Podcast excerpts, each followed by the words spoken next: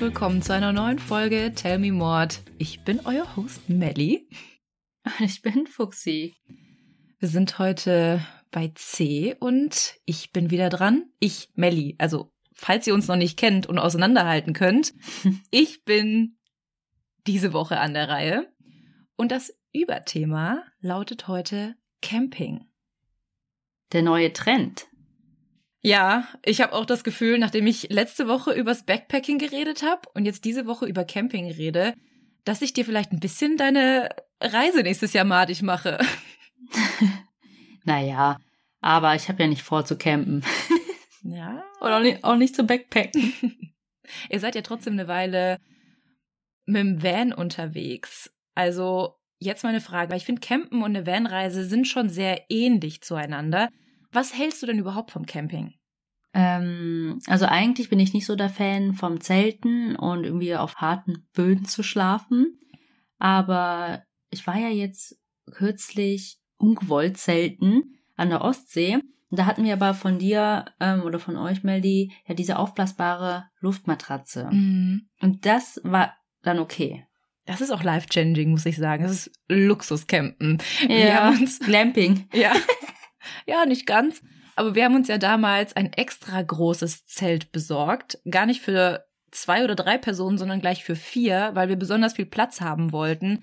Einfach um ein bisschen mehr Platz vorne zu haben und, wie du gerade gesagt hast, auch eine aufblasbare Matratze. So eine zwei mal zwei Meter Matratze, die dann auch da reinpasst. Elektrisch aufblasbar. Genau, auch noch. Also ich weiß nicht, ob man das noch Camping nennen würde. Im heutigen Fall campen die Protagonisten aber noch richtig oldschool. Also mit so einem schönen, eckigen Zelt, mit so ein paar Karabinerhaken, ähm, mit einer Zeltplane, die jetzt auch nicht wasserabweisend ist, so wie mein Decathlon-Zelt. Ähm, Unbezahlte Werbung. Unbezahlte Werbung, ich wollte es gerade sagen. Mit Vorzelt. Stimmt. Aber das konnten sie auch noch gar nicht haben, weil in der Zeit, in der dieser Fall heute spielt, gab es einfach nur diese Oldschool-Zelte. Aber wo befinden wir uns heute überhaupt? Der Fall spielt heute in Finnland. Waren wir schon mal in Finnland? In Norwegen.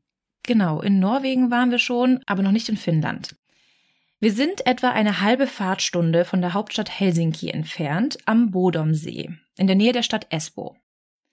Vier Jugendliche wollen dort am Ufer des Bodomsees campen und einen schönen, ruhigen, sonnigen Sommertag genießen. Am 4. Juni 1960 geht es los. Es ist genau einer dieser Sommertage, von denen es in Finnland nicht sehr viele gibt, denn an diesem Tag strahlt die Sonne den ganzen Tag und es ist sehr warm. Gegen Mitternacht verschwindet dann langsam die Sonne ein bisschen am Horizont aber so richtig dunkel wird es gar nicht. Es ist eine der Nächte, in denen es zwar nicht taghell ist, aber auch nicht stockduster wird. Der Bodomsee liegt komplett umgeben von dichten Wäldern. Es ist wunderschön idyllisch dort, ein beliebtes Ausflugs- und Fischerziel. Man kommt auch nur durch ganz schmale Waldwege bis zum See selbst, weshalb dort auch nicht zu viel Tourismus oder Verkehr herrscht. Die beiden Freunde Seppo Beusmann und Nils Gustafsson haben für diesen Tag einen Ausflug geplant. Sie wollen an dem Ufer des Bodomsees zelten gehen.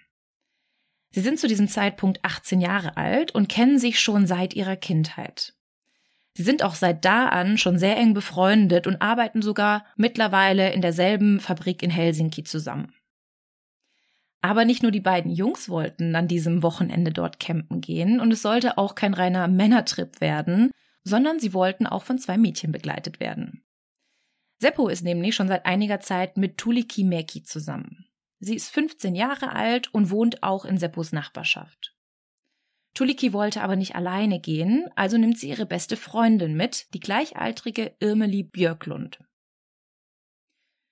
Irmeli wohnt erst seit einem Jahr mit ihrer Mutter und ihrem Stiefvater in der Gegend und Nils mag Irmeli auch wirklich sehr. Bei diesem Ausflug hat er eigentlich geplant, ihr Herz zu erobern und ja, es endlich zu schaffen, dass Irmeli sich in ihn verliebt. Scheinbar haben die beiden sich auch schon mal geküsst, aber ganz heimlich, weil das Problem ist, Irmeli hat einen älteren Freund. Ah, sie ist gar nicht Single. Nee, Irmeli ist nicht Single. Sie ist schon Länger. seit einer Weile mit dem 19-jährigen Pauli Perin zusammen. Er befindet sich aber aktuell bei der finnischen Armee.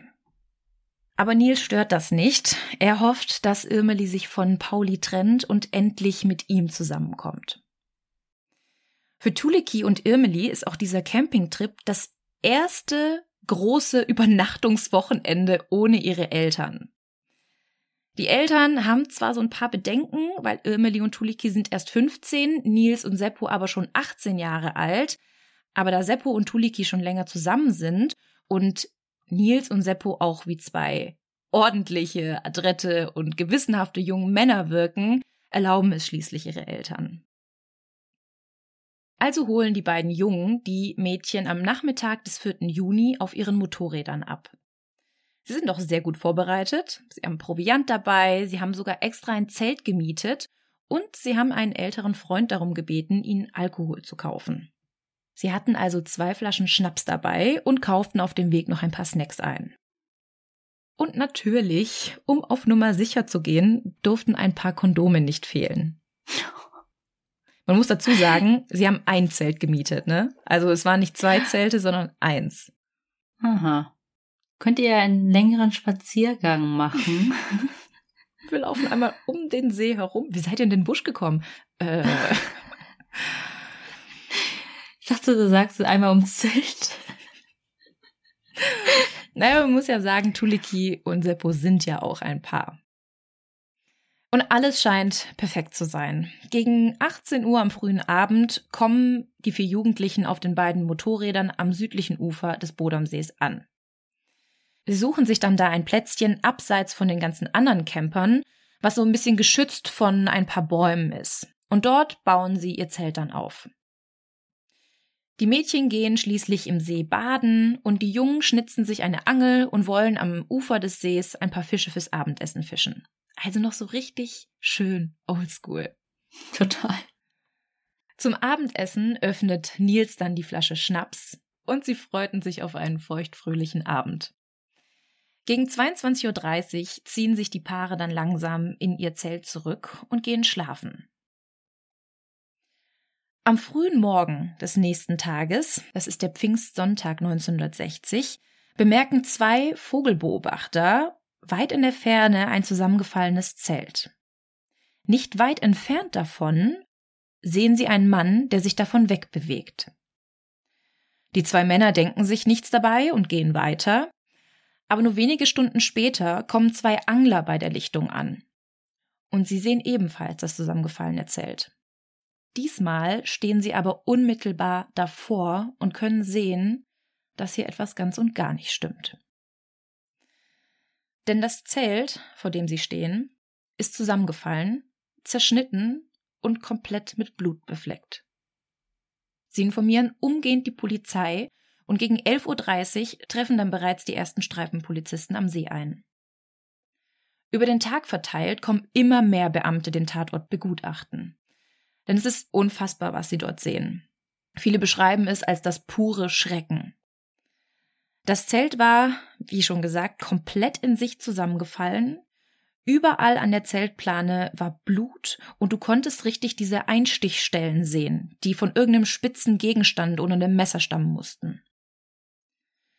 Inmitten des zerstörten Zeltes liegen vier unnatürlich verdrehte, blutige Körper. Der Täter muss hier mit ungeheurer Brutalität gehandelt haben. Auf die vier wurde vermutlich mit einem schweren, stumpfen Gegenstand eingeschlagen und mit einem Messer eingestochen. Seppo hatte zusätzlich Verletzungen an den Armen, die vermutlich von Faustschlägen stammten, und er hatte mehrere Stichwunden im Gesicht, am Hals und Brustbereich, die bis in die Lunge ragten. Er ist wahrscheinlich an seinem eigenen Blut erstickt, und einige der Verletzungen wurden sogar noch postmortem beigefügt. So viel konnten die Beamten bereits am Tatort feststellen. Seppo und Tuliki liegen noch im Zelt. Die Leiche von Irmeli ist von der Taille abwärts nackt und liegt auf dem zusammengefallenen Zelt. Es fällt auch auf, dass Irmeli, die am Tag danach 16 geworden wäre, die meisten und schwersten Verletzungen aufwies. Selbst nach ihrem Tod muss der Mörder mit unfassbarer Wut auf sie eingestochen haben. Irmelis Hose war ja heruntergezogen, was auf den ersten Blick auf ein Sexualdelikt hinweisen könnte. Aber bei der Obduktion später konnten keine Spermaspuren oder andere Hinweise gefunden werden, die darauf hindeuteten. Jetzt könnte man denken, dass der Mörder eventuell vorher gestört worden ist oder dass er das Ganze nur so aussehen lassen wollte, als wäre es ein Sexualdelikt gewesen. Und vor allem, warum wurde gerade Irmeli so brutal zugerichtet? Aber über den letzten der vier habe ich ja noch nichts gesagt. Nils Gustafsson. Er liegt auch auf dem Zelt, auf Irmeli drauf, aber die Beamten sehen noch etwas. Sein Fuß bewegt sich ganz leicht. Nils hat das Massaker nämlich tatsächlich als einziger überlebt. Er wird daraufhin sofort ins Krankenhaus gebracht und schwebt in akuter Lebensgefahr. Er hat einen gebrochenen Kiefer, eine Gehirnerschütterung und mehrere gebrochene Knochen im Gesicht. Aber die Beamten haben Hoffnung, dass wenn er überlebt, eine der wichtigsten Zeugenaussagen abgeben könnte. Denn er hat ja hoffentlich den Täter gesehen. Es gibt nämlich sonst kaum andere Zeugen, die etwas gesehen haben könnten. Gegen 19.30 Uhr des 4. Junis sahen noch die letzten Spaziergänger die jungen Leute am Ufer des Sees. Und am nächsten Morgen war wohl gegen 6 Uhr schon ein Schwimmer bereits im See baden und hat auch gesehen, dass das Zelt zerstört war, aber er hat sich auch nichts weiter dabei gedacht. Heißt, in der Zwischenzeit gab es niemanden außer Nils, der etwas gesehen haben könnte. Anhand der Verletzungen und dem Todeszeitpunkt konnten sie feststellen, dass der Angriff zwischen 4 und 6 Uhr in der Nacht, also früh morgens, stattgefunden haben muss. Es konnte aber nicht genau festgestellt werden, welche Mordwaffe die drei Opfer tödlich verwundet hat. Außerdem hat der Schwimmer am Morgen noch eine andere interessante Beobachtung gemacht. Und auch die beiden Vogelbeobachter haben ja berichtet, dass sie eine Gestalt vom Zelt haben wegbewegen sehen. Der Schwimmer sagt, dass der Mann blond gewesen sein soll, er konnte ihn aber nicht näher beschreiben. Währenddessen kämpften die Ärzte um das Überleben des 18-jährigen Nils. Die Beamten durchsuchten derweil das Waldgebiet um den See herum und es wurde, so wie auch in unserem Fall, den ich euch letztes Mal beschrieben habe, auch Suchtrupps und Spürhunde eingesetzt. Und es sprach sich auch sehr schnell herum, was an diesem idyllischen See passiert ist und die ganze Bevölkerung dort wollte helfen. Zig freiwillige Helfer und sogar das Militär beteiligten sich bei der Suche nach der Tatwaffe oder möglichen Spuren. Polizisten fuhren mit geübten Anglern und einem Ruderboot den See ab, um nach der Tatwaffe zu fischen, denn überall hätten ja Hinweise oder Spuren sein können. Und vielleicht hat der Täter ja auch die Tatwaffe im See einfach weggeworfen, in der Hoffnung, dass es dort niemand findet. Schließlich werden 500 Meter vom Zelt entfernt Nils und Seppos Schuhe gefunden, die die beiden eigentlich vor dem Zelt haben stehen lassen. Außerdem konnte man feststellen, dass die Schlüssel der Motorräder geklaut wurden, aber die Motorräder selbst noch am See geparkt standen. Am zweiten Tag der Suche wird dann ein blutverschmiertes Messer gefunden. Und jetzt könnte man denken, ja, wir haben endlich die Tatwaffe, aber bei genaueren Untersuchungen war klar, dass es sich nicht um menschliches Blut handelte, sondern um tierisches. Da hat auch noch jemand oldschool gejagt. Ja, hätte vielleicht wirklich ein Jäger sein können, der es dort hat liegen lassen. Aber es wird auch gemunkelt, hat der Täter das vielleicht dort liegen lassen, um auf eine falsche Spur zu lenken oder um die Beamten in die Irre zu führen. Ja, man findet auch noch ein Kopfkissenbezug, das auch mit Blutspuren bedeckt war. Und diese stammten tatsächlich von Menschen, aber nicht von den drei Opfern. Ich weiß zwar nicht, was dieses blutgetränkte Kopfkissen dann im Wald zu suchen hat, aber ja. Andere Spuren oder das Tatwerkzeug konnten trotz dieser groß angelegten Suche nicht gefunden werden. Und ich weiß nicht, ob es dir vielleicht auch aufgefallen ist. Und wir haben auch sehr häufig schon darüber gesprochen, wenn man in Wäldern Leichen findet, dann werden ja Suchtrupps organisiert, Leichenspürhunde und so weiter. Allerdings geht es da ja meistens darum, mögliche weitere Opfer zu finden und ein großes Gebiet damit absuchen zu können.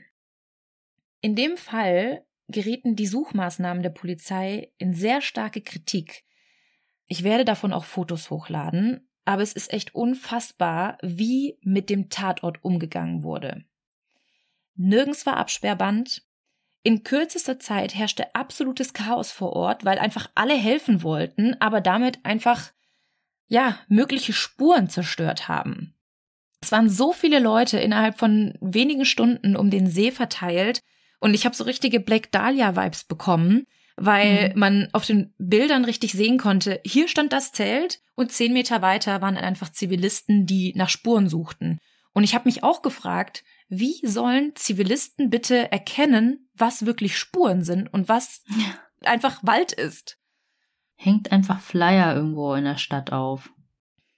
Ja, oder sperrt das vorher komplett ab und es werden nur eine gewisse Anzahl dort als Helfer zugelassen oder vor allem muss man doch auch vorher prüfen, wer da mitsucht. Es hätte ja auch der hm. Täter dabei sein können. Ja, ja, und dann deswegen ist meine DNA da, weil ich geholfen habe. Ja, genau.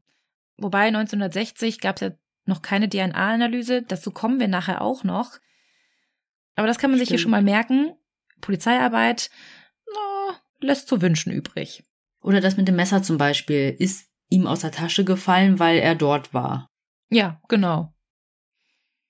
Aber vor allem nicht nur das, sondern was ich auch extrem finde, die Kleidungsstücke der Jugendlichen. Die wurden zwar untersucht, aber anstatt die dann fein säuberlich einzulagern, wie man es mit Beweismitteln tut und vielleicht in ein paar Jahren DNA extrahieren kann, wird diese Kleidung nach der Untersuchung an die Eltern übergeben. Diese blutverschmierte Kleidung, die deren Kindern gehört hat, wird ihnen einfach wiedergegeben. Und ich finde das so makaber. Kein Elternteil will doch die Kleidung sehen, in der die Kinder gestorben sind, oder? Sehe ich das falsch? Ich weiß nicht, ob sie die wiederhaben wollten oder ob sie die einfach bekommen haben. Die haben die einfach bekommen. Die haben nicht danach hm. gefragt. Das kann man ganz gut daran erkennen, dass die Eltern die Kleidung entweder verbrannt oder zerstört haben. Die wollten die hm. gar nicht haben. Also, was haben die Beamten erwartet, dass sie das jetzt in Klarsichtfolie packen und in ein Familienalbum pinnen? Hier der Tag, an dem unser Leben zerstört wurde. Finde ich ganz, ganz schlimm. Hm. Und ein weiterer Kritikpunkt war, dass die Ermittler auch nur ganz wenige Fotos vom Zeltplatz machten. Also wurde es auch hier schwierig, weil es kamen innerhalb kürzester Zeit diese ganzen Helfer und in der Zeit wurden auch die Bilder gemacht. Heißt, du konntest nicht sehen, wo lag das Zelt richtig, wie lagen die Leichen dort, wo waren eventuelle Beweismittel, was ist erst nach den Helfern dazugekommen. Es war einfach, ja, wirklich ein Riesendurcheinander. Also eine Analyse von den Spuren war quasi unmöglich. Also war jetzt die einzige Hoffnung auf brauchbare Hinweise oder Spuren Nils, der einzige Überlebende. Dieser wurde noch im Krankenhaus von der Polizei befragt. Aber schnell wird die Hoffnung auf Hinweise leider zerstört, denn als Nils aufwacht, ist das Erste, was er fragt, wie es zu dem Autounfall gekommen war. Er konnte sich an überhaupt nichts mehr erinnern. Aber die Beamten wollten noch nicht aufgeben und aus lauter Verzweiflung und weil sie sich einfach nicht anders zu helfen wussten, ordneten sie eine ungewöhnliche Vorgehensweise an. Kannst du dir vorstellen, was? Hypnose. Ja. genau das. Die Ermittler hofften nämlich, dadurch irgendwie an brauchbare Hinweise zu gelangen. Und sie brauchten einfach ganz dringend eine Personenbeschreibung des Mörders, weil sie konnten sich nicht vorstellen, dass nach so einer brutalen Tat und weil Nils der einzige Überlebende war, er das nicht mitbekommen hat. Und hier jetzt ein Auszug aus dem Protokoll der Hypnosesitzung. Fuxi, ich schick dir jetzt mal den Auszug und ich würde dich bitten, wenn du magst, den Ermittler vorzulesen. Okay, Moment. Also es war nicht mal ein Hypnotiseur, sondern einfach ein Ermittler. Ja, das gerät auch in Kritik, denn eigentlich dürfen Ermittler nicht bei der Hypnose dabei sein. Ähm, ich bleib mal bei der Frauenstimme, glaube ich. ist eine Ermittlerin heute. Genau. Hast du irgendwelche Schreie gehört? Hm, nur sehr schwach. Und von wem kamen die Schreie? Ich weiß nicht. Von den Mädchen? Was haben sie geschrien? Dass uns jemand angegriffen hat. Hast du dann die Augen geöffnet? Das konnte ich nicht. Meine Augen waren voller Blut. Und dann später fragt der Ermittler nochmal. Siehst du es jetzt? Ich sehe sehr klar. Was kannst du erkennen? Das Dach des Zells über uns. Was passiert dann? Dann fing er an, auf uns einzuschlagen. War er dunkel oder hellhäutig? Er hatte blondes Haar, ein rundliches Gesicht, war mittelgroß und trug einen dunklen Pullover. Er hat überhaupt nichts gesagt. Er stach mit einem scharfen Gegenstand auf uns ein. Vielleicht ein Messer? Er schlug mit etwas Hartem. Ich kann mich nicht an die Waffe erinnern. Ich glaube, es war eine Eisenstange. Und du hast vorhin auch schon ganz richtig gesagt mit dem Ermittler. Es ist nicht üblich, dass ein Beamter oder ein Polizist dabei ist, wenn jemand hypnotisiert wird, weil so gibt's natürlich die Wahrscheinlichkeit, dass der Ermittler schon in irgendeine Richtung fragt und Nils damit auch in irgendeine Erinnerung drängt, die er vielleicht gar nicht hatte. Mhm. Aber für die Beamten war das jetzt der Durchbruch, denn sie hatten eine ungefähre Personenbeschreibung und auch eine eventuelle Tatwaffe. Aber Nils sagt da ja auch während der Hypnose, ich weiß nicht, es könnte sein und ich glaube. Also nichts, was wirklich valide dafür spricht, dass das die Tatwaffen waren. Ja, und auch, dass er erst gesagt hat, er konnte nicht sehen wegen dem Blut. Ja. Und dann war das doch sogar ein mittelgroßer Mensch Mhm. und dann rundes Gesicht. Also irgendwas, was du wirklich nur erkennen kannst, wenn du richtig hinschaust. Genau, das dachte ich mir nämlich auch. Zuerst nichts und dann warten die noch ein bisschen, dann befragen sie ihn nochmal. Man muss jetzt dazu sagen, das ist nur ein Auszug aus dem Protokoll. Der wird über mehrere Tage immer wieder hypnotisiert und an jedem Tag wird dann erneut eine neue Personenbeschreibung des möglichen Täters von ihm abgefragt und auch jeden Tag ein neues Phantombild. Also sieht die Person auch jedes Mal anders aus, oder wie?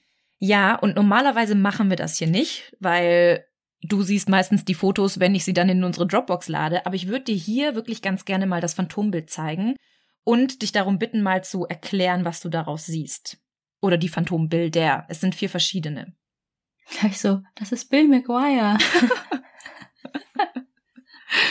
Okay, ich hab's dir geschickt. Ach so, ich dachte, du zeigst in die Kamera. Ach so, kann ich auch machen. Warte, siehst du's? Ich muss mich groß machen. Okay. Ja, er sieht nicht ganz komplett anders aus, aber auch nicht immer gleich. Und was würdest du allgemein sagen? Wie sieht die Person darauf aus? Älter, ähm, mit den tiefliegenden Augen, irgendwie ein bisschen wie ein Höhlenmensch. Aber man kann schon sagen, dass er ein sehr markantes Gesicht hat. Also ein Gesicht, was man jetzt nicht verwechseln würde, oder? Ich würde ihn schon erkennen, einfach weil er ein bisschen gruselig aussieht. Ja. Du kannst dir mal dieses Gesicht merken. Mhm. Nein, danke. Nachdem die Polizei dann die Bilder angefertigt hat, haben sie die aber noch nicht veröffentlicht. Sie wollten erst die Beerdigung der drei Jugendlichen abwarten, weil sie gehofft haben, dass der Täter eventuell auch unter den Trauernden ist. Am 12. Juni 1960 findet dann unter riesiger Anteilnahme die Beisetzung von Tuliki, Seppo und Irmeli auf dem Friedhof der St. Laurentius-Kirche in Helsinki statt. Die drei werden nebeneinander begraben und zahlreiche Menschen nehmen an der Beerdigung teil. Es kommen nicht nur Freunde und Verwandte, sondern auch völlig Fremde, die sich weinend in den Armen liegen und den drei die letzte Ehre erweisen. Zwei Tage vor der Beerdigung wird die Traueranzeige in allen finnischen Zeitungen abgedruckt und auch Nils verabschiedet sich in der Presse von seinen Freunden mit den Worten Warum, Freunde, mussten wir uns so trennen? Die Beamten haben ja die Phantombilder von dem Täter gemacht und vor der Beisetzung mussten alle ihre Personalien abgeben, die dort teilhaben wollten. Weil sie einfach hofften, dass der Mörder vielleicht in der Menge war und sie so an seine Identität kommen. Achso, also wollten sie anhand von Passbildern und Ausweisbildern schon schauen und nicht irgendwie vor Ort die Leute irgendwie scannen mit den Augen? Nee, also sie haben es so gemacht, sie haben quasi Name und Nummer oder so von den Leuten notiert und während der Trauerfeier haben sie einfach Fotos von der Menge gemacht und haben mhm. dann nach und nach die Leute einfach identifiziert. Ja. So. Es kommen ja unzählige Leute und ich finde es extrem schwierig, in so einer Menge an Menschen dann ein Gesicht herauszusehen, was einem irgendwie auffällt. Aber einer fällt den Ermittlern sofort ins Auge. Und jetzt zeige ich dir noch ein Foto. Und ich muss sagen, ich krieg richtig Gänsehaut, wenn ich mir das angucke, weil ich es irgendwie mega gruselig finde. Oh Gott. Ja. Sieht schon aus wie das Phantombild. Bisschen deformiert aber auch, ne? Ich finde, das sieht nicht aus wie ein richtiger Mensch, muss mhm. ich sagen. Als wäre das dort nachträglich eingefügt worden. Ja, oder das, genau. Also sie finden diesen einen Mann auf diesem Foto, den sie nicht identifizieren können. Von ihm haben sie keine Angaben, nichts. Warum? Man weiß es nicht. Vielleicht hat er sich irgendwie auf die Trauerfeier geschlichen. Vielleicht ist er irgendwie anders äh, dazugekommen. Zumindest gibt es von ihm keine Personalien oder niemand, zu dem der Name passt und das Bild sozusagen. Und nach der Trauerfeier beherrscht der brutale Mord der drei Teenager am See in den folgenden Wochen die Schlagzeilen. Ganz Skandinavien trauert und in ganz Europa geht diese Info publik. Die Beamten versuchen nun, das gestiegene Medieninteresse für ihre weiteren Ermittlungen zu nutzen. Weil sie haben immer noch keine heiße Spur, wer der Täter sein könnte. Sie haben zwar auf den Fotos von der Beerdigung diesen verdächtigen Mann gesehen, aber sie konnten nicht sagen, wer er war. Und jetzt kommt's. Die Identität dieses Mannes auf diesem Foto ist bis heute unbekannt und niemand weiß, wer er ist oder wieso er bei dieser Beisetzung war. Hm. Es gibt nur Gerüchte und Mutmaßungen, um wen es sich auf dem Foto handeln könnte. Und die Morde am Bodomsee bleiben bis dahin ein absolutes Rätsel, das die Ermittler die nächsten Jahre und Jahrzehnte beschäftigen wird. Also da noch ein Cold Case. Frag mich das nachher nochmal. Okay. Aber in diesen Jahren der Ermittlungen stoßen sie auf allerlei Verdächtige, von denen ich euch jetzt gleich mehr erzählen werde. Denn alle von ihnen haben sich in der Nacht vom 4. zum 5. Juni 1960 in der Nähe des Sees aufgehalten und alle von ihnen hatten eine verdächtige Vergangenheit oder sie haben sich durch ihr Verhalten verdächtig gemacht. Und du kannst ja gleich mal raten, wer für dich am ehesten in Frage kommt. Wir sind jetzt gerade wieder so ein bisschen bei N wie Nachbarschaftsmord. Ja, ich wollte gerade schon sagen. Aber fangen wir mal mit dem für mich am offensichtlichsten an. Du kannst dich bestimmt erinnern. Irmeli war ja mit einem Soldaten zusammen. Mhm. Also sie war eigentlich in einer Beziehung und trotzdem ist sie mit ihrer Freundin und den beiden Jungen auf diesen Trip gegangen. Ein offensichtliches Vierer-Date. Exakt. Sein Name ist Pauli Perrin und Irmeli und er waren ein Herz und eine Seele. Er hat ihr komplett den Kopf verdreht und er hat sie auch so sehr geliebt, dass er sich sogar als Liebesbeweis in der Kaserne ein Herz mit Kreuz und Anker tätowieren lassen hat. Pauli ist 19 und kommt aus einem sehr gewalttätigen Elternhaus. Sein Vater ist Alkoholiker und schlägt ihn regelmäßig. Er selber trinkt aber auch sehr viel Alkohol, manchmal bis zu zwei Flaschen Schnaps und eine Kiste Bier am Tag. Mhm. Und häufig ist es auch so viel, dass er gar nicht mehr alleine laufen kann.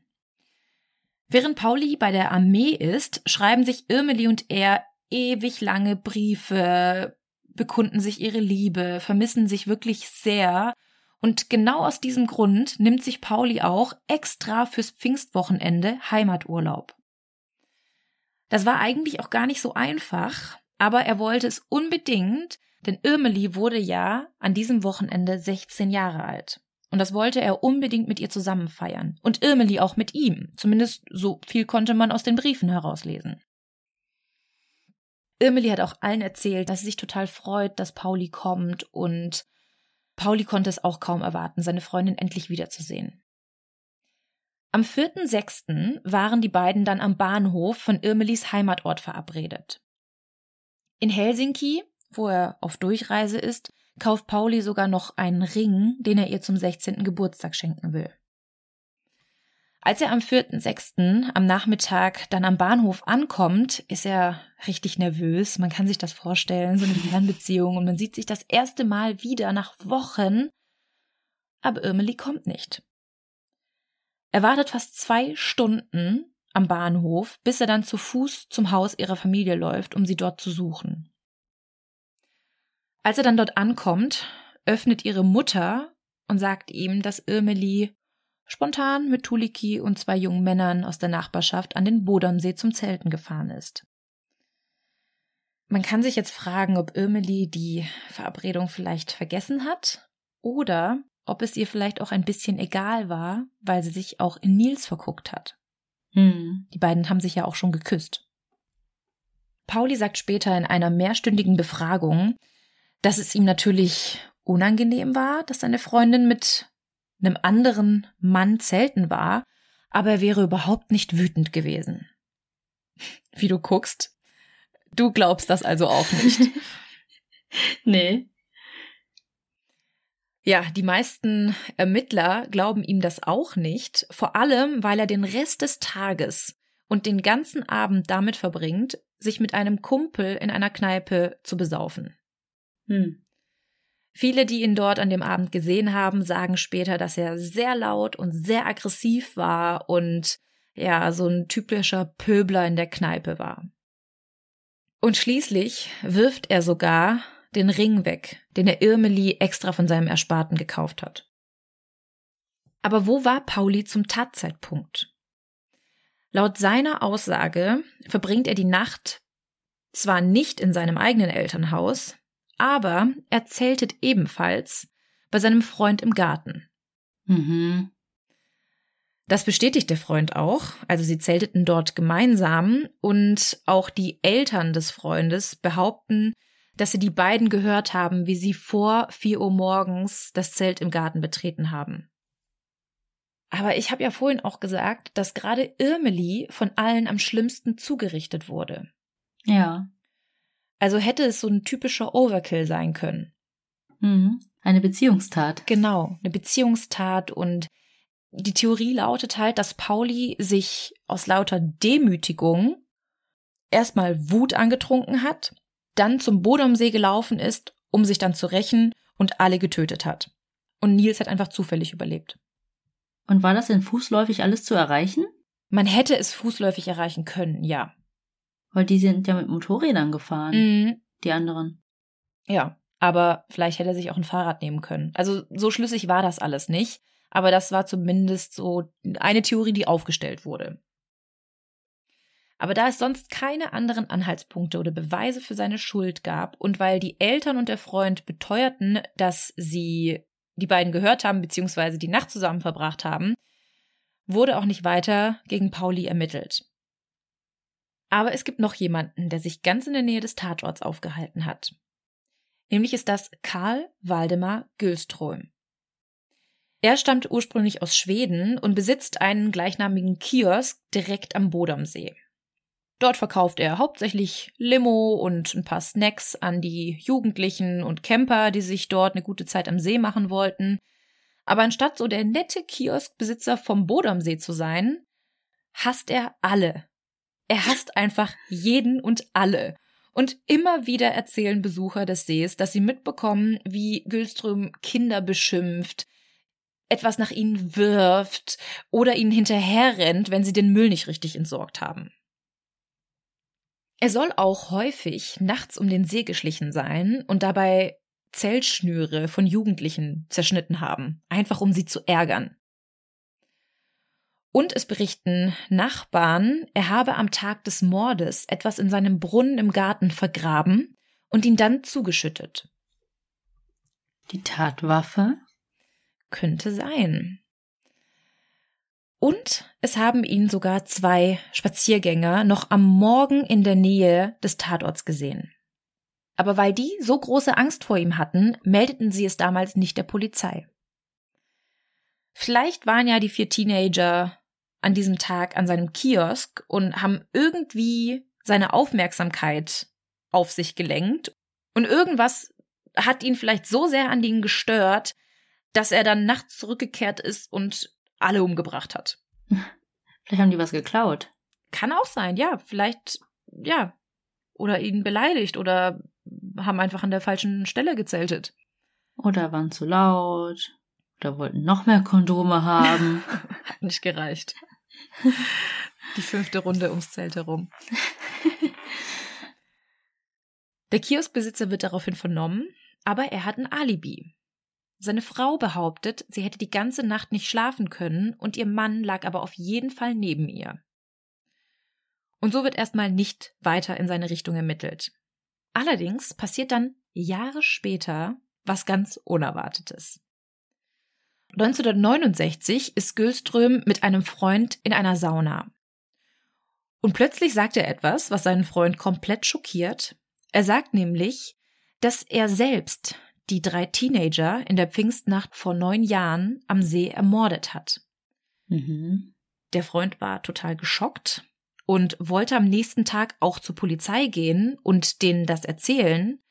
Aber bevor er das machen kann, ist Gülström tot. Man findet am nächsten Tag seine Leiche. Was glaubst du wo? Am See. Ja, nicht nur am See, sondern im See selber. Man geht davon aus, dass er sich selbst ertränkt hat. Eigentlich war Gülström nämlich ein sehr guter Schwimmer. Heißt, es kann sich eigentlich nicht um einen Unfall gehandelt haben, sondern er muss absichtlich in den See gegangen sein, um zu sterben. Ja, oder wurde er ermordet? Mm, ja, ja, theoretisch. Nein, das habe ich mir nicht aufgeschrieben. Das kann nicht sein. Das kann nicht sein. Nee, wo du sagst, ich habe auch kurz drüber nachgedacht. Aber es wurden halt keine Anzeichen gefunden. Aber jetzt denke ich gerade nochmal drüber nach und man hätte einfach seinen Kopf unter Wasser halten können. Naja. Dann hätte es demnach der Freund sein müssen. Vielleicht schicke ich den finnischen Ermittlern nochmal einen Brief. Aber, ähm, nee. Aber vielleicht hat er sich ja wirklich selbst umgebracht und wollte einfach vorher sein Gewissen erleichtern. Aber trotz dieses Geständnisses sehen die Ermittler ihn trotzdem nicht als Schuldigen. Denn er hatte ja schließlich ein Alibi. Seine Frau hatte ja bezeugt, dass er da gewesen ist in der Nacht. Mhm. Aber ein paar Jahre später passiert noch etwas. Denn seine Frau zieht ihr Alibi an ihrem eigenen Sterbebett zurück. Sie sagte, dass er nicht zu Hause war, sondern sich wie so oft in dieser Nacht draußen im Wald herumgetrieben hat. Hm. Aber sie hatte auch zu große Angst vor ihm, denn er soll ihr gedroht haben, sie zu töten, wenn sie ihm kein Alibi gibt. Und trotz dieser ganzen Aussagen und Ungereimtheiten und auch, dass die Frau das Alibi zurückgezogen hat, wird Gülström nie konkret als Mörder der drei Jugendlichen verdächtigt. Und warum? weil es für die Ermittler einfach nicht genügend Beweise gab. Nur weil er kein Alibi hatte und nur weil er in dieser Nacht nicht zu Hause war, war er nicht automatisch der Mörder. Er hätte ja sonst wo sein können. Vielleicht hatte er eine Affäre. Ja, aber das Geständnis? Das hat er nicht vor den Beamten gesagt. Hm. Aber es gibt noch einen Verdächtigen, der sich dort um den See herumgetrieben hat. Nämlich ist das Pentti Soinin. Er ist ungefähr so alt gewesen wie die vier Jugendlichen und wohnte 1960 mit seinen Eltern im gleichen Landkreis, wo sich auch der Bodomsee befindet. Sonin fällt immer wieder durch eine Reihe von Gewaltdelikten und Raubes auf und manchmal schleicht auch er sich aus dem Haus und überfällt nachts Leute. Er nimmt sehr viel Drogen und trinkt auch viel und sein Vorstrafenregister wächst und wächst. Mit Anfang 20 landet er dann endgültig im Gefängnis und als er dann 24 ist, gesteht er ganz unerwartet im Gefängnis, dass er damals in der Nacht vom 4. zum 5. am Bodomsee gewesen sei und er derjenige war, der die Morde an den vier Menschen begangen hat. Also noch ein Geständnis, was wir hier haben. Hm. Aber offizieller. Ja, offizieller, denn die Beamten vernehmen ihn dann auch, um ein offizielles Geständnis abzunehmen. Aber Sonin soll psychopathische Charakterzüge gehabt haben und deshalb wird er nicht als glaubhaft eingestuft. Man glaubt, dass er sich vielleicht mit diesen Taten einfach nur wichtig machen wollte und sich irgendwie damit brüsten wollte oder so. Hm. Aber dann am Jahrestag der Morde, ebenfalls im Jahr 1969, erhängt er sich in seiner Gefängniszelle. Auch auffällig. Hm. Dann fasst man noch einen weiteren Verdächtigen ins Auge. Nämlich ist das der 27-jährige Hans Assmann. Er ist in Deutschland geboren und war früher mal Wärter in Auschwitz. Bis er sich dann anscheinend in eine Gefangene verliebte und als Strafe dafür an die Ostfront geschickt wird. Dort kommt er dann in russische Gefangenschaft und angeblich wechselt er dann dort die Seite und soll von da an als Agent für den sowjetischen Geheimdienst KGB gearbeitet haben. In den 50ern wandert Assmann dann nach Finnland aus und lässt sich dort zusammen mit seiner Frau an verschiedenen Orten nieder. Einer dieser Orte ist gar nicht so weit vom Bodomsee entfernt.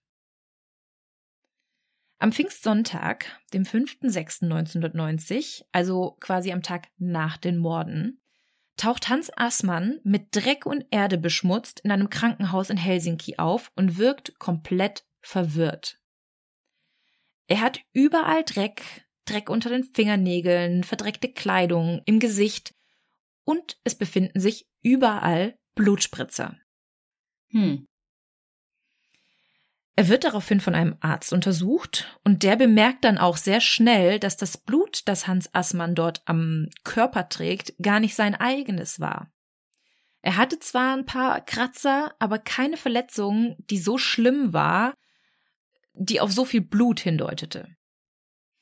Er wirkte an diesem Tag auf das Krankenhauspersonal auch sehr aggressiv, nervös und täuscht sogar Bewusstlosigkeit vor, um einfach abzuhauen. Als Hans Assmann dann weg ist und der Arzt erfährt, was in der Nacht zuvor gar nicht weit von Helsinki passiert ist, meldet er sich bei der Polizei. Assmann wird daraufhin befragt, aber auch er hat ein Alibi von seiner Frau. Und hier auch wieder das gleiche wie mit der Kleidung der Jugendlichen. Man verlangt nicht mal seine Kleidung, um das irgendwie zu untersuchen oder zu prüfen. Denn man hätte ja prüfen können, ob das vielleicht von einer Frau war, das Blut, oder von einem Mann. Das konnte man schon. Das ging und du konntest auch die Blutgruppe analysieren, aber du konntest halt keine DNA extrahieren. Hm. Nur aufgrund dessen, dass er das Alibi hatte, gehen sie auch nicht weiter auf ihn als Verdächtigen ein. Aber was die Ermittler zu diesem Zeitpunkt nicht wissen, denn wir wissen ja, die Behörden kommunizieren nicht so gerne in dieser Zeit. Zumindest fällt es ihnen sehr, sehr schwer, weil keine digitalen Datenbanken existieren und der andere Landkreis nicht weiß, was zum Beispiel am Bodomsee passiert ist, es sei denn, es geht durch die Nachrichten. Am 17. Mai 1953 verschwindet nämlich die 17-jährige Kylikisari auf dem Heimweg von der örtlichen Kirche. Ein Monat später findet man ihr komplett kaputtes Fahrrad und wenig später dann auch ihre Leiche in einem sumpfigen Waldgebiet nahe ihres Heimwegs. Am Tag ihres Verschwindens sehen mehrere Zeugen einen hellbraunen Opel. Genau den gleichen Autotyp, den auch Hans Assmann besitzt. Und dessen Wagen hat plötzlich auffällige Dellen. Man konnte auch feststellen, dass der Täter von Kylikise Ari Linkshänder gewesen sein muss und auch Assmann ist Linkshänder. Er wird in diesem Fall vernommen, aber auch da hat er ein Alibi und der Mord von Kylikisari wird zum Cold Case. Und nur ein Jahr vor den Morden am Bodomsee werden dann die 23-jährige Rita und ihre zwei Jahre jüngere Freundin Marie, die mit ihren Fahrrädern durch Südfinnland fahren und in Raststätten und auf Campingplätzen übernachten wollten, tot auf einem Zeltplatz im Wald gefunden. Am 25. Juli schickt eine der beiden noch eine Postkarte nach Hause, in der sie schreibt, dass sie am 30. Juli wieder daheim sein wollten. Als es dann am 3. August noch immer kein Lebenszeichen von den beiden gibt, wird die Polizei eingeschaltet. Die leiten sofort die Ermittlungen ein, weil sie direkt ein Verbrechen vermuten. Drei Wochen lang suchen Polizisten und Soldaten die Wälder ab, bis sie am 21. August 1959 die Leichen der beiden in der Nähe eines Campingplatzes finden. Rita wurde mit einem stumpfen Gegenstand, vermutlich mit einem Stein, erschlagen. Marie wurde erstochen und eine der beiden wurde entkleidet, wodurch das Verbrechen auch erst wie ein Sexualdelikt aussah. Ihr Zelt wurde ebenfalls aufgeschlitzt und war komplett in sich zusammengefallen. Einige ihrer persönlichen Gegenstände wurden gestohlen und fehlen auch bis heute. Und schnell legen sich die Ermittler auch auf einen Hauptverdächtigen fest, nämlich Hans Assmann. Mehrere Zeugen hatten nämlich gesehen, wie zwei deutschsprachige Männer in den Tagen vor dem Mord immer wieder über den Campingplatz geschlichen sind. Und auf einen der beiden Männer passt auch die Beschreibung von Assmann. Und ich weiß nicht, ob es dir auch aufgefallen ist, aber die Vorgehensweise von diesen Morden fällt schon sehr auf. Hm. In allen Fällen waren es irgendwie junge Leute, die getötet wurden und Camper. Hm. Und die Vertuschung. Genau, auch die Tatsache, dass es halt dann immer als Sexualdelikt ausgelegt wurde. Und obwohl es zwischen allen Fällen sehr große Ähnlichkeiten in der Vorgehensweise, der Auswahl der Opfer, der Tatorte und der Tatwaffe gibt, und Hans Assmann anscheinend auch jedes Mal in der Nähe war, gab es doch nie so wirklich etwas gegen ihn in der Hand. Es wurde also auch hier nie Anklage erhoben und nie genauer gegen ihn ermittelt. Aber scheinbar musste auch Hans Assmann kurz vor seinem Tod etwas loswerden. 1979 lädt er den stellvertretenden Chefredakteur einer finnischen Crime-Zeitschrift ein, an sein Sterbebett zu kommen. Der möchte nämlich die Lebensgeschichte von Assmann für dieses Magazin niederschreiben. Weil er immer wieder als Verdächtiger galt, aber nie irgendeines Mordes bezichtigt wurde. Und während des Gesprächs macht Hans Assmann immer wieder Andeutungen auf die ungeklärten Morde an den insgesamt sechs jungen Menschen. Und es gibt sogar Informationen, die eigentlich nur der Täter selbst gehabt haben konnte. Zum Beispiel, dass in dem Fall von Kilikisari ihre Schuhe verschwunden sind. Das wusste niemand außer die Ermittler. Hm. Während dieses Interviews hat er aber keinen Mord gestanden, er hat einfach nur Andeutungen gemacht. Aber nach seinem Tod berichtet sogar die Ex-Frau von Assmann, dass seine Schuhe am nächsten Tag nass waren und ihm eine Socke fehlte. Sie erzählte auch, dass Assmann in der Tatnacht an dem Campingplatz gewesen sein soll, auf dem die beiden Frauen getötet wurden. Und außerdem beschreibt sie, wie verwirrt und voller Blut er am 5. Juni nach Hause kam. Hm, voll auffällig. Ja, die Frau selbst ist sich zu 100 Prozent sicher, dass er für die Morde am Bodomsee verantwortlich ist. Aber auch sie hatte leider zu große Angst vor ihm und hat deshalb geschwiegen, bis er tot war. Hm. Aber trotz alledem bleibt auch er nur ein Verdächtiger.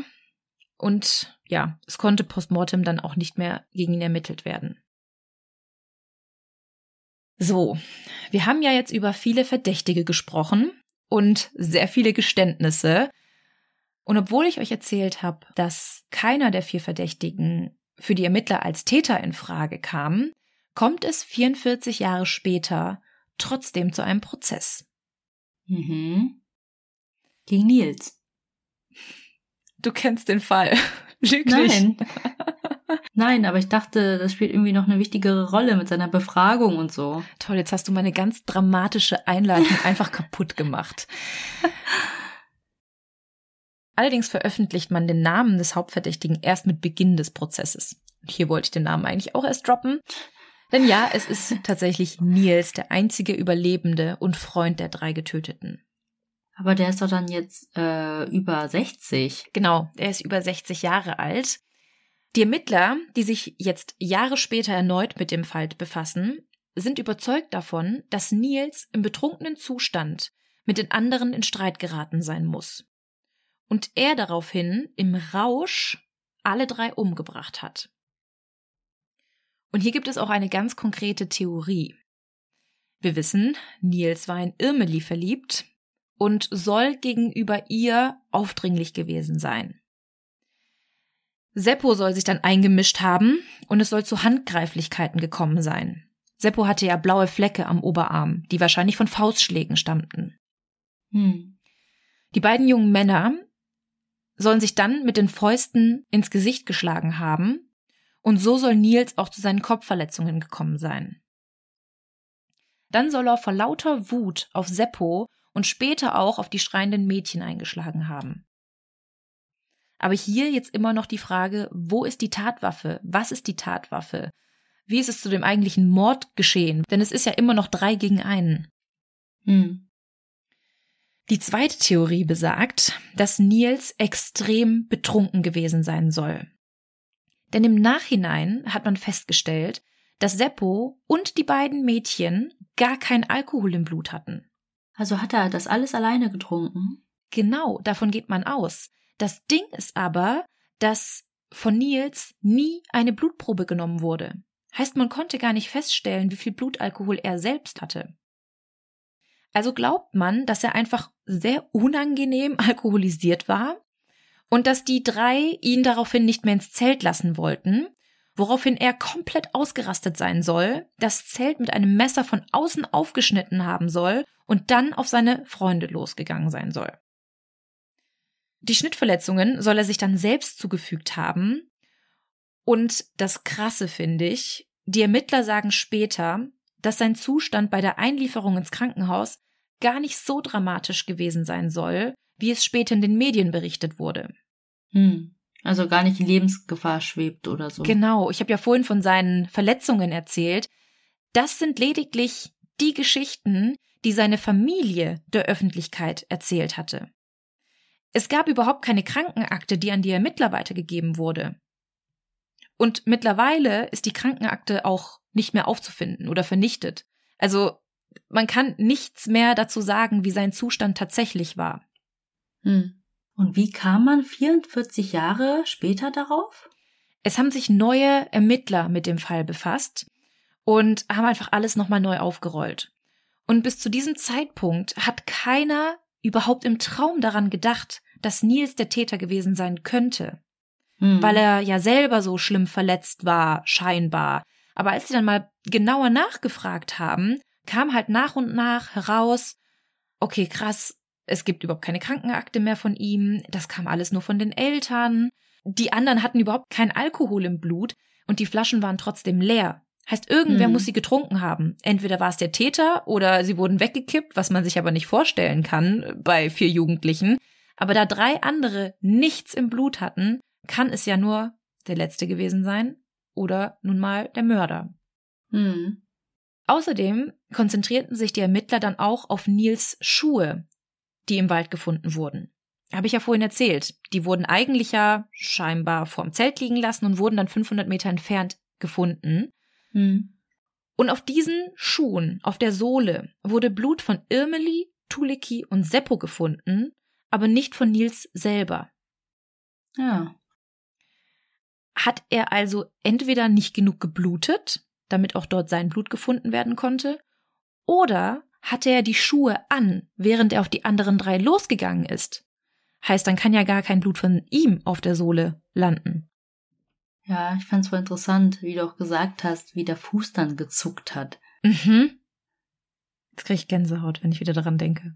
Ja. Bestimmt hat er sich dann tot gestellt und dann so den Fuß bewegt. Ja, ich lebe doch. Ich bin hier unter den Leichen. Auf diesen Schuh stürzen sich auf jeden Fall die Ermittlungen. Und die Staatsanwaltschaft sagt auch, dass die Schuhe die Lösung für den Fall mit sich bringen.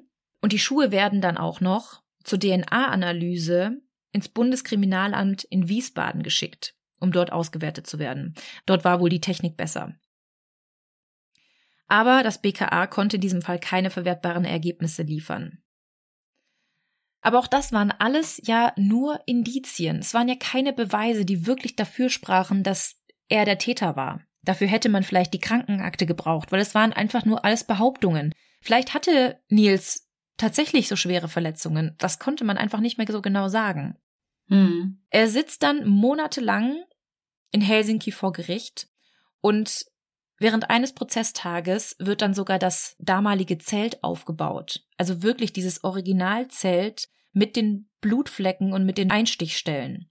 Hm. Um ihn so vielleicht irgendwie aus der Reserve zu locken. So, sieh dir an, was du getan hast. Oh Gott. Aber es gab keine Regung von ihm. Als dann ein Reporter ihn nach einem Tag im Gericht fragt, wie er sich denn so sicher sein könnte, es nicht getan zu haben, weil er sich ja scheinbar an nichts mehr erinnern konnte, antwortete er nur, weil ich es nicht war. Basta.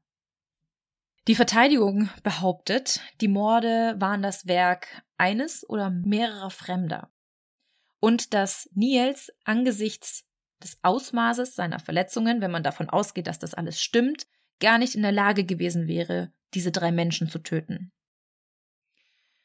Am 7. Oktober 2005 wird dann das Gerichtsurteil verlesen. Nils Gustafsson wird in allen Anklagepunkten freigesprochen. Gab es eine Jury? Hm, Das weiß ich gar nicht, glaube nicht.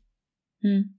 Ich kenne mich mit dem finnischen Rechtssystem aber auch nicht aus. Nee, so genau habe ich mich da jetzt auch nicht eingelesen. Aber was ich krass finde, selbst wenn man sich zu 1000 Prozent sicher ist, dass er nicht der Täter war. Er hat für die Zeit im Gefängnis von der finnischen Regierung 44.900 Euro als Entschädigung bekommen. Mehr als in Deutschland. Das ist definitiv mehr als in Deutschland und das fand ich echt heftig. In einem Interview vor ein paar Jahren erzählt er, dass ihn trotz dieses Freispruchs immer noch halb Finnland verdächtigt. Hm. Und seine Frau erzählt auch, dass ihn die Geschichte wahrscheinlich erst in Ruhe lassen wird, wenn er tot ist. Oder der wahre Täter gefunden wird. Und was ist mit diesem mysteriösen Mann auf dem Foto? Das weiß keiner. Und das ist halt auch so ein Punkt, wo ich mir denke, es kann kein Zufall sein, dass Nils so einen Mann beschrieben hat und genau so ein Typ. Und ich habe ja vorhin schon gesagt, das ist ja wirklich ein sehr auffälliges Gesicht, was man jetzt nicht unbedingt verwechseln würde, dass genau so ein Gesicht dann in dieser Menge auftaucht. Hm. Deswegen, ja, es spricht vielleicht einiges dafür, dass Nils der Täter war, aber ich glaube nicht dran.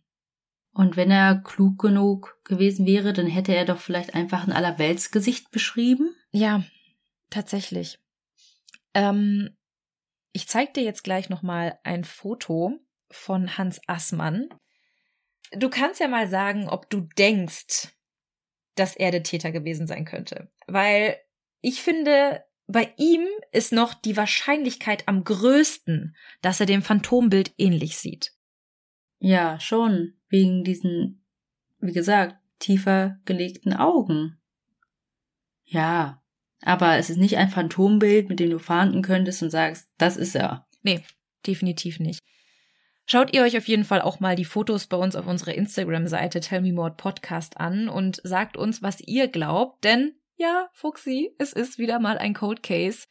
Bis heute ist es ein riesiges Mysterium und ganz Finnland ist wirklich zwiegespalten, weil die einen glauben wirklich, Nils war der Täter und die anderen glauben an seine Unschuld.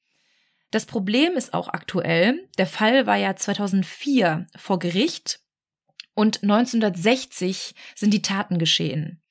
Heißt, die Leute, die sich 2004 mit dem Fall beschäftigt haben, also die Öffentlichkeit, die hat sich vermutlich nicht 1960 mit dem Fall beschäftigt und hat damals vielleicht gar nichts von den Verdächtigen, wie zum Beispiel Hans Assmann, mitbekommen. Heißt, alle Mhm. haben sich 2004 auf Nils als Täter gestürzt. Ja. Und das war einfach, glaube ich, ein riesiges Problem. Also wirklich die eine Hälfte glaubt, er war es und die andere glaubt an seine Unschuld. Ja. Und wenn das so ist, wie du gesagt hast, dass es auch irgendwie anders geframed wurde, also wenn es darum geht, ja, vielleicht war er gar nicht so schwer verletzt, denkst du direkt so, aha, okay. Mhm. Und du hast nicht früher gelesen, wie verletzt er war. Ja, genau. Früher hättest du, wie die anderen Ermittler, dann einfach geglaubt, so, ja, natürlich, er ist einfach auch eins der Opfer und der einzige glückliche Überlebende zum Glück. Und später kann man es natürlich so auslegen und sagen, ja, der war der Überlebende, weil er der Mörder war. Hm. Ja, schwierig. Also wie gesagt, schreibt uns gerne, was ihr denkt, bei Instagram, unter die Posts oder als DM. Das könnt ihr aber auch bei Facebook tun. Folgt uns, liked uns, ähm, aber nicht nur da, sondern auch auf allen Streaming-Plattformen, auf denen ihr uns hört oder auch nicht hört. Vielleicht hört ihr uns bei Spotify, geht mal auf die anderen Portale und folgt uns auch dort, liked uns dort, gebt ja. uns Sterne. Genau, ganz wichtig ist nämlich abonnieren, damit ihr auch mitbekommt, wenn eine neue Folge rauskommt. Genau, Glocke aktivieren zum Beispiel. Schickt uns auch gerne Fallvorschläge oder Ideen für Überthemen. Und wenn ihr uns anders unterstützen möchtet, könnt ihr das bei Kofi tun. Das ist ein virtueller Coffeeshop und dort könnt ihr uns ein kleines Trinkgeld dalassen. Und ich würde sagen, dann kommen wir jetzt zu unserer Rubrik. Diese Heldentat hat uns per E-Mail erreicht. Oh ja, da könnt ihr uns auch schreiben. Unsere E-Mail-Adresse lautet tellmewhatpodcast at gmail.com. Eine treue Hörerin, also auch ein Mordi, schrieb uns, so, ich habe aber auch eine kleine Geschichte für euch, die mich selbst anfangs sehr verstört hat, die aber für einiges an Wirbel bei den Angehörigen der Dame gesorgt hat, der ich das Leben retten konnte. 2020 habe ich aus Mangel einer vernünftigen Unterkunft in einer betreuten Unterkunft gewohnt. Eines Abends kam die jüngere meiner Mitbewohnerinnen zu mir und beschwerte sich, dass es ihr nicht sonderlich gut gehe. Sie sagte, kannst du meine Mama anrufen, damit sie mich abholt? Natürlich tat ich das, wurde aber von deren Mutter, die das wohl schon gewohnt war, gebeten, das Notfalltelefon zu kontaktieren. Auch das tat ich. Während ich mit der Ärztin sprach, ging ich wieder in mein Zimmer und musste sehen, wie sich die Mitbewohnerin mein Käsemesser an die Pulsschlagader hielt. Oh Sie saß vor meinem Bett auf dem Boden. Ich nahm ihr geistesgegenwärtig das Messer aus der Hand und rief, völlig geschockt, dass sie das nicht tun solle. Der Ärztin am Telefon schilderte ich auch diese Situation und sie meinte nur, ich solle die Polizei rufen. In dieser Zeit war meine Mitbewohnerin in die Küche geeilt, um sich dort ein weiteres Messer zu besorgen. Ich rief bei den Betreuern an, die nicht in der WG waren, und sagte nur, dass ich jetzt Hilfe bräuchte. Unterm Strich war ich noch circa 15 Minuten mit der Mitbewohnerin allein, hielt sie irgendwie davon ab, sich die Pulsadern aufzuschneiden, während sie mir gegenüber immer aggressiver wurde. Gemeinsam mit den Betreuern kam die Polizei. Die Mitbewohnerin wurde in die geschlossene Psychiatrie gebracht und ich saß da unter Schock und wusste nicht mehr, wohin mit mir. Circa zwei Wochen später meldete sich deren Mutter und bedankte sich unter Tränen bei mir, dass ich ihrer Tochter das Leben gerettet habe. Das war's. Ja, sehr mutig. Sehr, sehr mutig, da auch äh, dazwischen zu gehen. Du kennst ja auch meine Geschichte. Ich habe ja auch mal eine ähnliche Geschichte erlebt. Mhm. Ich nenne jetzt auch hier keine Details, aber ich weiß auch noch, wie geschockt ich einfach danach war und wie große Sorgen ich mir auch im Anschluss um diese Person gemacht habe. Mich lässt das auch bis heute nicht los, weil es hätte einfach auch anders ausgehen können. Hm. Ja, auf jeden Fall. Und diese Geistesgegenwärtigkeit, ne, die sie beschrieben hat, das hatten wir auch schon irgendwie in anderen Heldentaten. Es waren beim letzten Fall oder vorletzten Fall Kinder, die dann, ne, ja. komischerweise gar nicht irgendwie ausgerastet sind, sondern einfach irgendwie funktioniert haben. Ja, ja, einfach umgeschaltet haben in den Heldenmodus. Ja, genau. Shirt aufgerissen. Superman. Schreibt uns sehr gerne genau solche Geschichten oder wenn ihr vielleicht von solchen Geschichten gehört habt oder euer Vater oder eure Mutter vielleicht eine Heldentat vollbracht hat, schreibt uns das wirklich sehr, sehr gerne, auch per Mail, wenn ihr das möchtet, oder an unsere Instagram-Adresse. Wir müssten auch nicht so heftig sein wie diese Geschichte, also ruhig auch wieder eine Fachgeschichte. Oder mit einem Tier, das äh, hören wir auch immer ganz gerne. genau.